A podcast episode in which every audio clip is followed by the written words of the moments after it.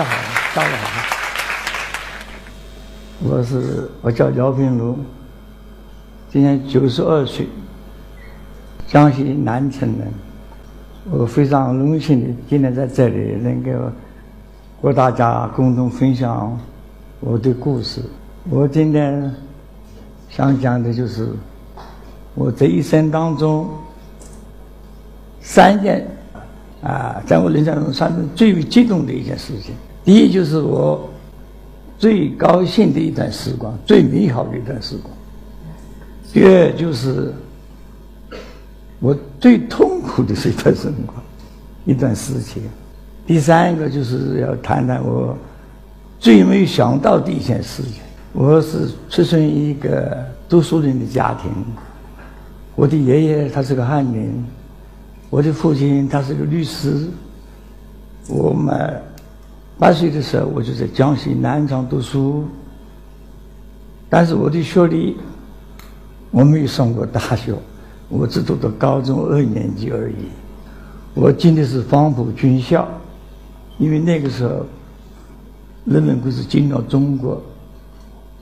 很多热血青年都上前线，要抗日救国、翻我河山。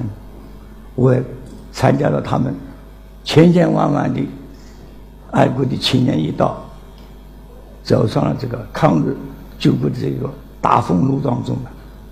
以后呢，我一九五一九四五年胜利了，四六年。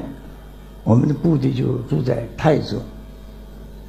我的爸爸来了一封信，他讲：“你弟弟要结婚了，你最好请假回来参加一下啊婚礼。同时呢，你的婚姻问题也可以呃把它解决了，谈一谈。”于是呢，我就请假回家了。回家之后呢，我父亲 第二天呢。因为我的父亲跟梅堂，就是我的爱人呢，跟他的父亲呢是要好的朋友，他们已经谈好了的，叫我去到他家里去的，不过是相亲而已嘛，相亲。那我就同他去了，他家里在临川，我家里是南昌，相隔有大概两百多路来。先去的时候，第一天嘛，先住在旅饭店里，叫叫做客栈嘛。第二天嘛，我爸爸带我一道到家里去。他家里住在第三进，我这一进去时候就看到一个女孩子在那里擦口红，哎，呃，我心里面就，人家很多问你这，我就感觉到很很好，很高兴。人家问你看到这个女孩子美不美呀？我是当然是很美丽的啊，感觉很高兴的。后来我父亲呢，一到他的到了跟他父亲见面之后呢，呃。稍微寒暄了几句，我父亲就给个戒指给他，给了爸爸，他爸爸就把这个戒指就交给美美堂，给他戴上了，就算是订婚了，就是好了，就这么简单。当天我父亲就吃了中饭，就回南昌去了，我们就留在那里住了个两三天，住个两三天吧。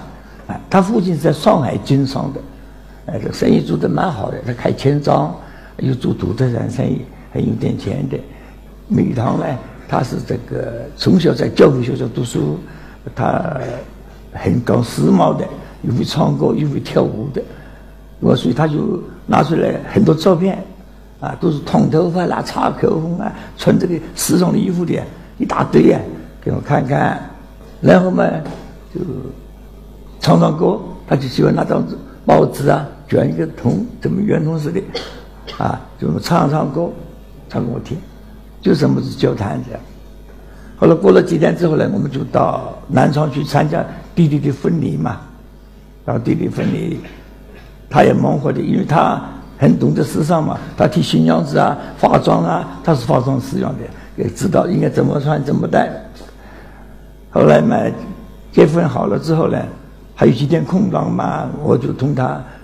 到这个公园里面去，那个时候也没有像现在这么多的娱乐场所啊，什么卡拉 OK 啊，什么咖啡馆都没有的。就公园里向一个湖滨公园，现在叫八一公园，在公园里面很幽静，我们在谈谈啊未来呀，谈谈这个爱情呐。当时我们也不像现在人了，我们面孔很暴烈，一见见到女孩子什么呃哎，我爱你，什么我，什么爱你们商量，我讲不出来的，怎么办？我我就想个办法，那时候有首英文歌，英文歌嘛，他有这个意思的，有这我爱你，爱叫做 Rosemary，哦，Rosemary，嗯，我就利用这个机会嘛，好像间接的表达一下嘛，我就唱这么一段英文歌来表达自个的爱情嘛，啊，我唱啊，我唱了，我唱了啊，这个呃，记不起，唱不全，唱几句可以。这个是九十岁在唱十八岁的歌，哎，大家要要要包含包含一点啊。Oh, Rosemary, I love you. I'm always dreaming of you. No matter what I do, I can't forget you. Sorry, that's all.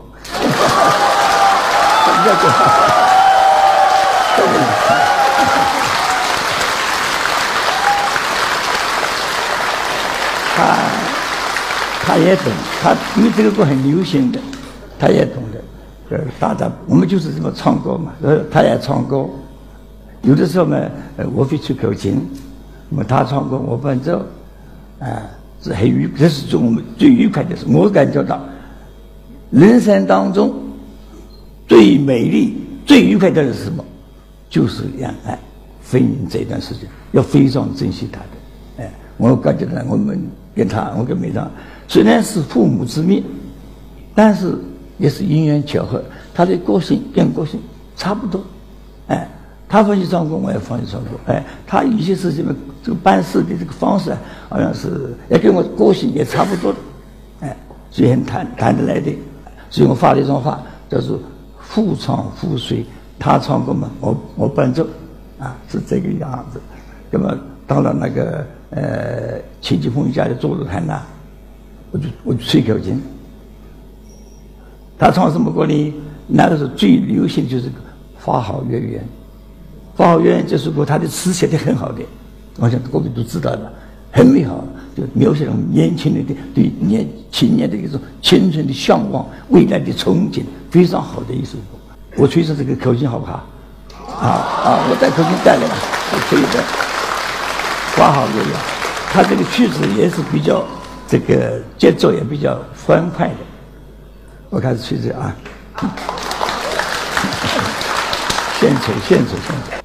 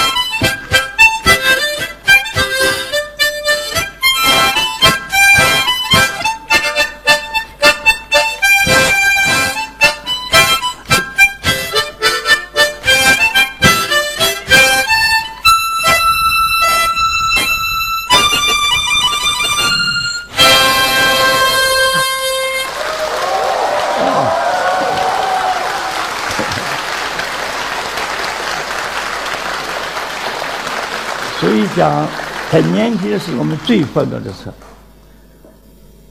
两年以后，是一九四八年了，我们就结婚了。结婚是在上海江西南昌，叫江西大旅社，那是一个最好的一个旅馆。那个时候不叫宾馆，就叫大旅社，在礼堂里面结了一个结了婚，很隆重的啊。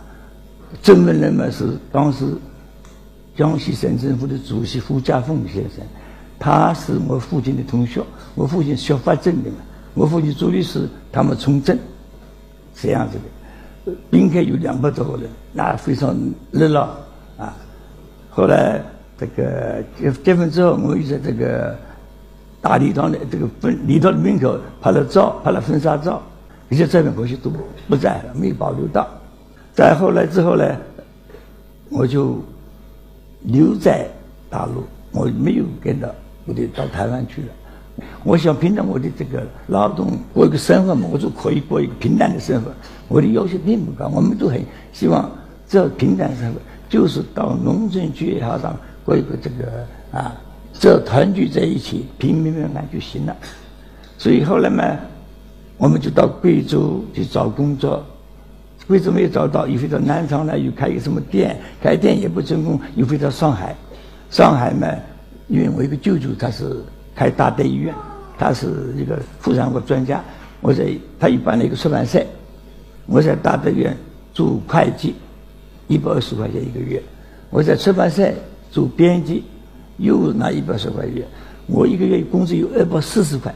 那个时候在五一五一年到五十五年当中，工资相当高的，一个大学教授也不过是一百五十块钱。所以我那是很风光，但是呃好久不长。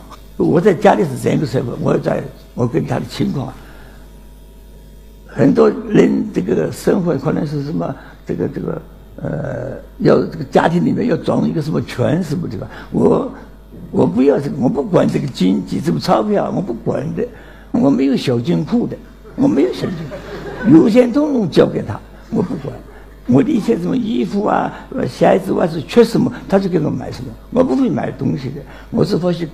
做我自个所欢喜的，我欢喜什么？我说谢谢发发玩玩，我是这个样一个人，所以我们配合得很好的，他也替我想，也照顾我，我买什么他都照顾我，所以他到临终他要走的那个时候啊，他是零八年的时候，已经很病重的呢，他没想到他自己，他快要，他晓得自己不行了，啊，那是已经很重的时候了，他有。大部分是分别是实验是分泌的，有个几分钟想起来，非清醒了，他就讲一句话：“我死了之后你怎么办呢？”他想的还是我，牵挂的还是我。有一次他住在医院里头，很病重了，不知道了，哎，半夜里面醒了了一下，女儿在后面看着他，他说醒来了，就几分钟啊，给女儿讲一句。你要照顾好你爸爸哦，就讲这么一句话哦，我糊里糊涂睡着了。所以他在临终最后走的时候，还是放不下我是是我，他是这样一个人，所以我也很感觉到庆幸的，我感觉到非常庆幸。为什么呢？我是父母之命啊，但是如果是叫我茫茫人海中去自由恋爱，去找一个跟他一生一样的这样的人，恐怕也不见得。找得到，这是我跟我讲这个，讲我愉快的事情啊，不是就青年最愉快的事情。以后我们是再遇到这个，呃，到了上海找到工作之后，那个时候上海非常之开放的呀，东西又便宜，一个螃蟹大闸蟹五毛钱一个，我是五一年的时候五毛钱一个，你问问你们不知道，或者不相信，问问你的爸爸妈妈，问问你爷爷奶奶，就可能知道了。五一年、五二年说这么螃蟹五毛钱一个，那个那个对虾，那个新鲜的对虾，你天天有，那个新鲜的不得。现在我们那个对虾都是飞的，那个一一动一动的头都掉下来了，那不新鲜的，那摆了很久，金摆金摆，摆了把你拿出来，而且价钱很贵。那个时候我们都是新鲜的不得，那个油都是红的，所以那个时候我们很一段生活很好的。而且每个单位每个这个星期六、星期天开舞会的跳舞，碰擦擦，碰擦跳舞的，也不到舞上去了，地板上撒点瓦斯粉啊，买个流水机，大家都记得跳舞了，鼓励跳舞，大家拿有的什么好衣裳拿出来穿，啊，穿起来跳舞，每个礼拜都有，那非常之热闹的，而且是公费组织的，而且还有公费组织这个点，哎，而且是私人舞厅也开放的，就延安路啊。什么开这个什么好多这个开始的呢？什么好多这个舞厅呢？你就买票好了，开开放。哎，那个一段是非常高兴的时候，也是我非常啊最美丽的一段时光。最痛苦的一段时光，那就是这大家是知道了啊。这个是历史的造成的原因，历史的原因。呃，五八年呃我就送到安徽去劳动教养了，这个一这个是。最痛苦了，因为什么？一下子突然一掉，哎，不得了了！这个家里面这个生计啊，维持经济就就马上就是缺下来，就困，马上就困难了。我要我有五个孩子，哎，梅长梅他那个时候呢，他非常之坚决的，他是一个中法文优秀、有传统文化的美德的一个女性，我非常之敬佩她，呃，就是我纪念她，她承担这么一个责任。当时有人劝她，啊，发心捐献，所谓发心捐献就是拜拜了。她不，她坚决不。他讲我你没做过什么坏事，我没做这个坏事，我我没有理由离开你，他不离开我，他就苦就苦下去，他就做那个理论工作。所谓理论工作就是生产出来，有什么工作就做什么，什么他都做的。复印为一个一个旅社，他就做勤杂工，他就到坛院。扫地、拖地板，他也干，甚至于上海自然博物馆，啊，因为这个台阶坏了，要修理这个台阶，要水泥工去备水泥，一袋水泥十五公斤，就是三十斤重了，他也去做。所以现在我经过上海自然博物馆的时候，我停下来，我到那个台阶上坐下来，摸一摸。这里面有他的劳动，我不知道哪一块水泥是他的，但是他在这里有他一块一块，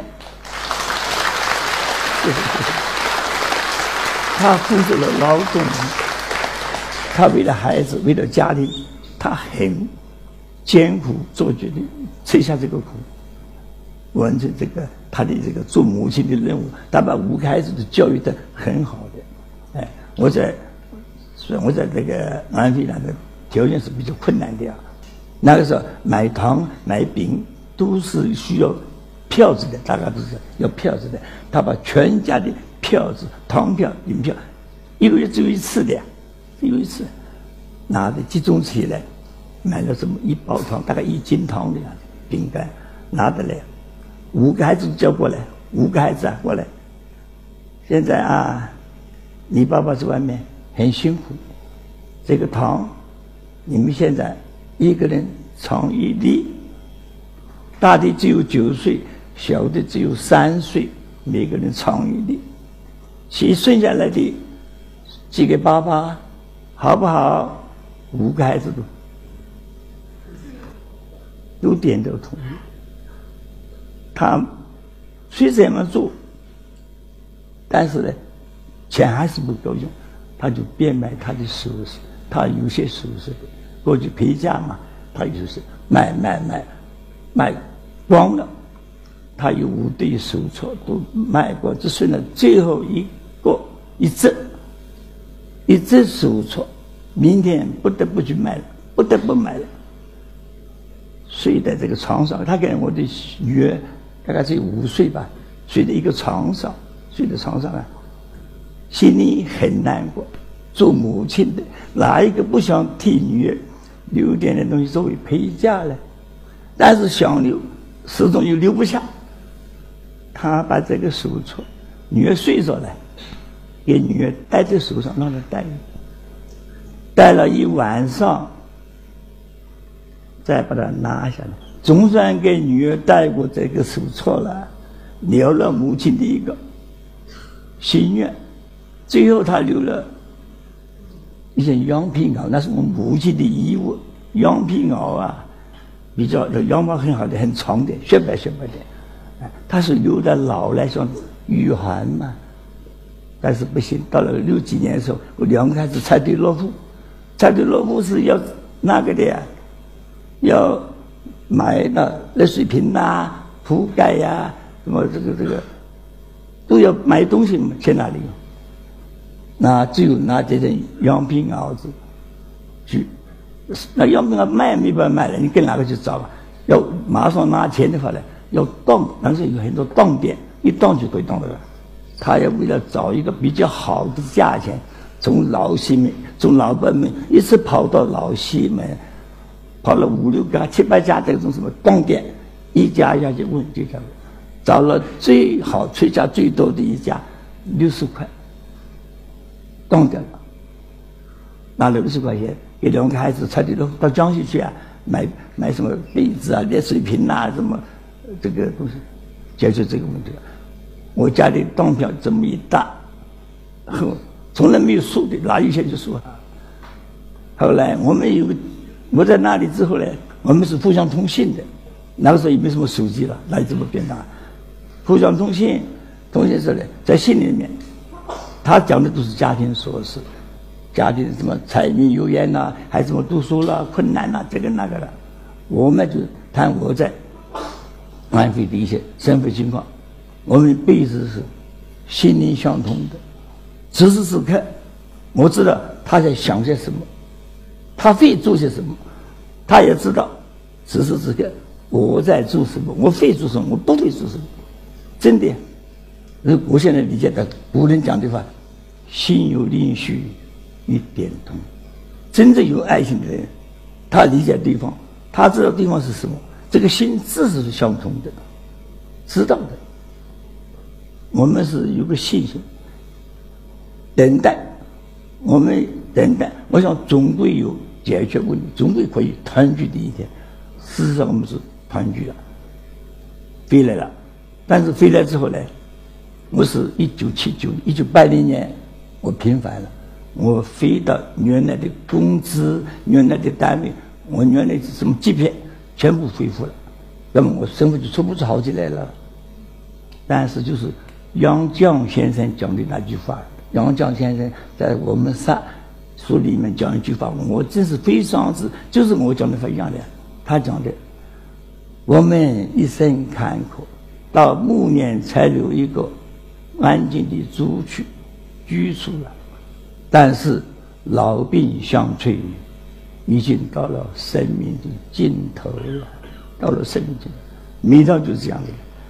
我没有钱，我什么都没有，我的儿子呃买了一个房子，怎么样？有个三室两厅，前面还有院子，后面也有什么这个绿化什么什么的，呃，蛮好啊。哪里去享受呢？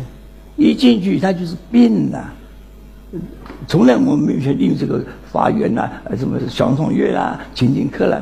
没有享受这个，一点给他，他就犯的是腰子病。腰子病怎么来？需要，呃，要吃东西啊，什么要去血透啊？那时候有种叫做腹膜透视。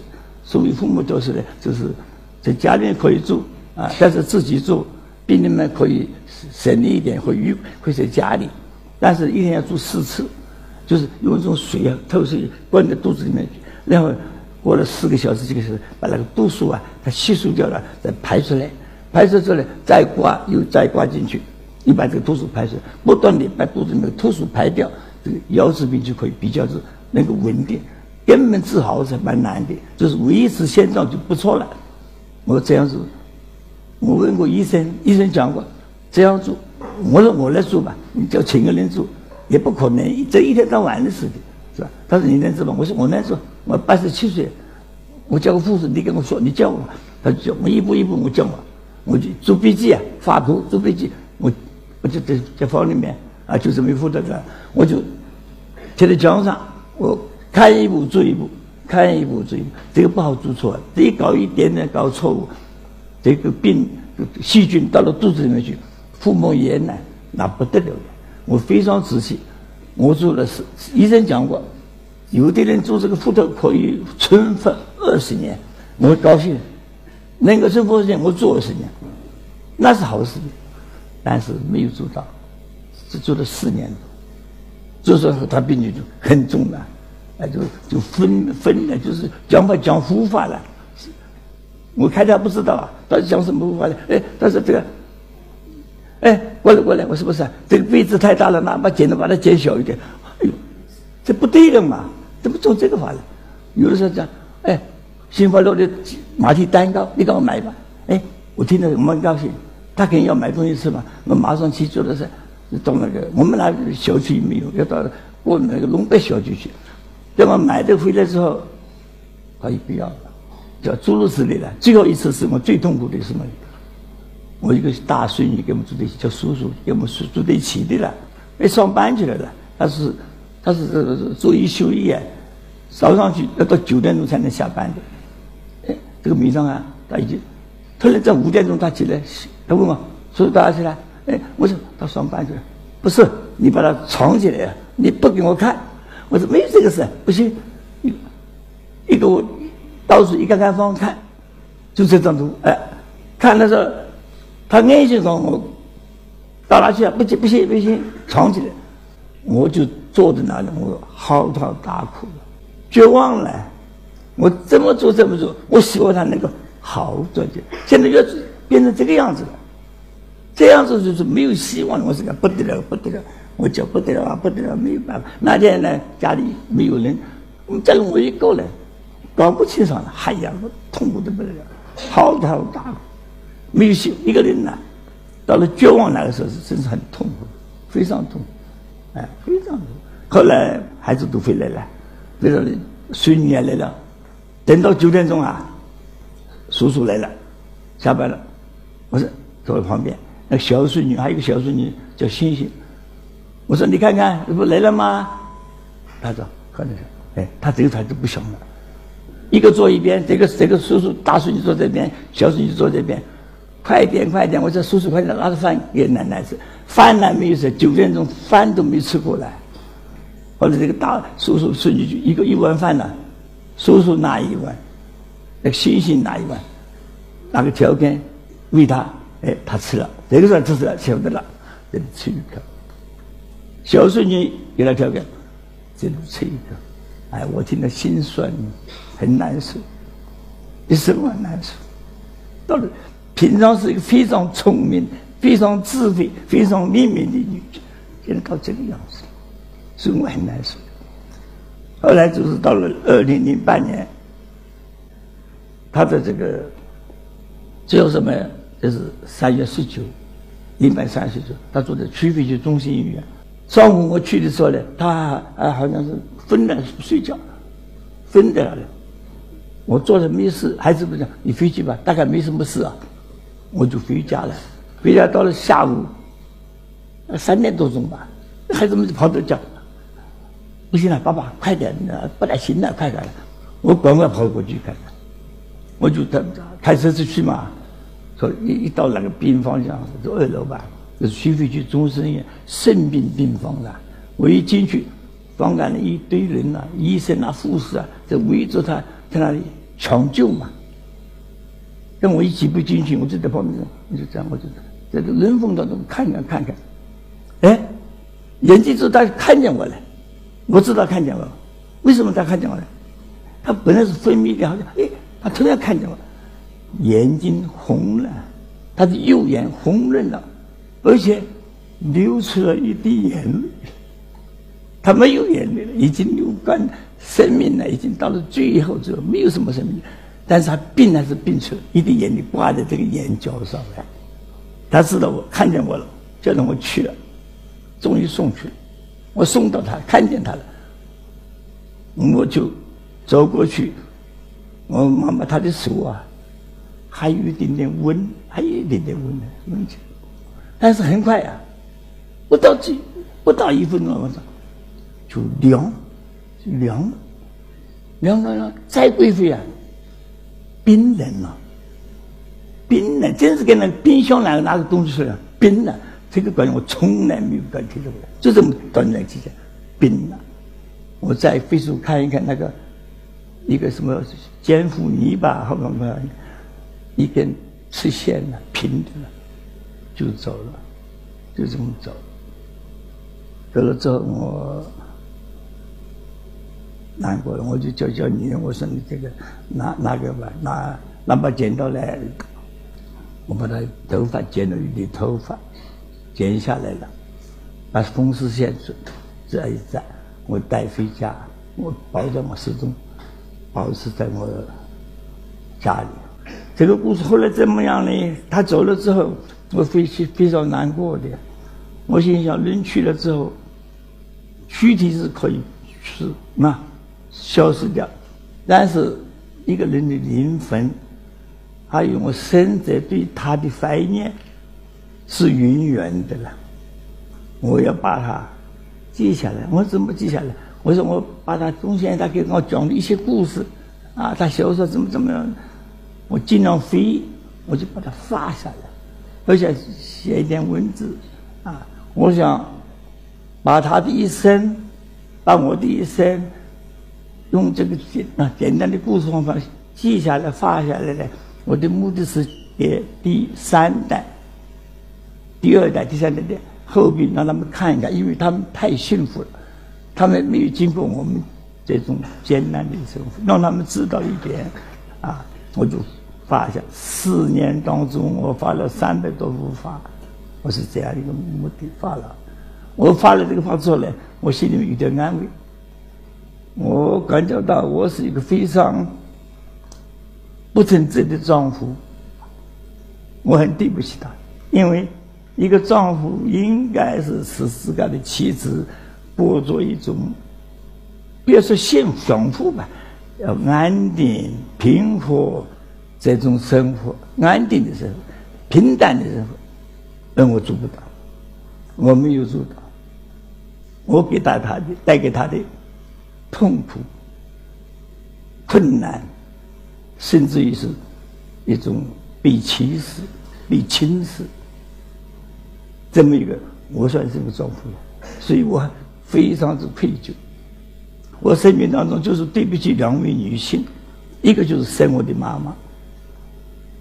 为什么？因为我。妈妈病重的时候，我没给我的妈妈倒过一杯水，我没有问过一句：“哎，妈妈，你好一点不？你好不好？”没问过，为什么？我在四川成都王府军校受训，他在江西南城，相隔几千里路哎，我是个不孝的儿子，我也不是一个不正之长，所以我非常之愧。所以我现在啊，我看到有些女孩子。我就到她爸爸妈妈说：“哎呀妈妈，哎我来啦，哎看妈妈，我我拿五百块钱那就用用好了啊，不要紧那用。”我非常之羡慕哎，一个人有个妈妈，那个有点钱给妈妈用用，给父亲用用，最大的幸福，这是最大的。所以孟子讲过一句话的，孟子啊说一句话：“兄父母俱存，兄弟无故。”人生一乐也，父母爷娘都健在，父母父亲健在，母亲都健在。这个兄弟无故，有阿哥，有弟弟，有妹妹，有姐姐，都很这个都很这个健康，大家在一起有时候大大的聚聚，这是人生一乐哎，这是很难得的。我们中国人就想这个家庭之乐，我没想到什么呢？我把这个故事写好之后。我的目的并不是想要出一本什么书，要怎么怎么样，不是。我主要是为了一个纪念。但是我没有料到的是，因为我这个孙女啊，把一几张图画呢，呃，上上网了。网络上之后呢，呃，一网上一传开来，很多网友都看见了，而且呃，给那个中央电视台那个什么主持人柴静他们也知道了。那么，找我去采访，找我到到北京去什么什么编一个什么什么。那哎，我们没想到，可这么想，我们是个老百姓呢。我经常讲，我是个木偶奇遇记，我是个非常木头的人，我也不会讲话，也不会应酬，也不会交际，就什么安安板板的，叫什么做什么，你叫我什么，我做什么，我加班加点都可以，我也不会别的事情不会做，这不变成奇遇记了吗？让我想到这个人生啊，确实是，至于我对一些青年呀，好我我非常羡慕他们。哎，我最后我完生六十年，我到现在我做个青年多好。我我我做，我现在二十二十个二十岁，我真高兴呢。呃，打打手机，看看电脑，打打走走，甚至于家里有些啊，到什么新马泰，欧洲去玩玩，伦敦、巴黎都去过了。你看，我们那个时候怎么想不到？所以现在的情景，我非常啊感到幸福。那最后呢，我就是啊，祝福各位啊，呃，前程远大，幸福无量。我们打完了。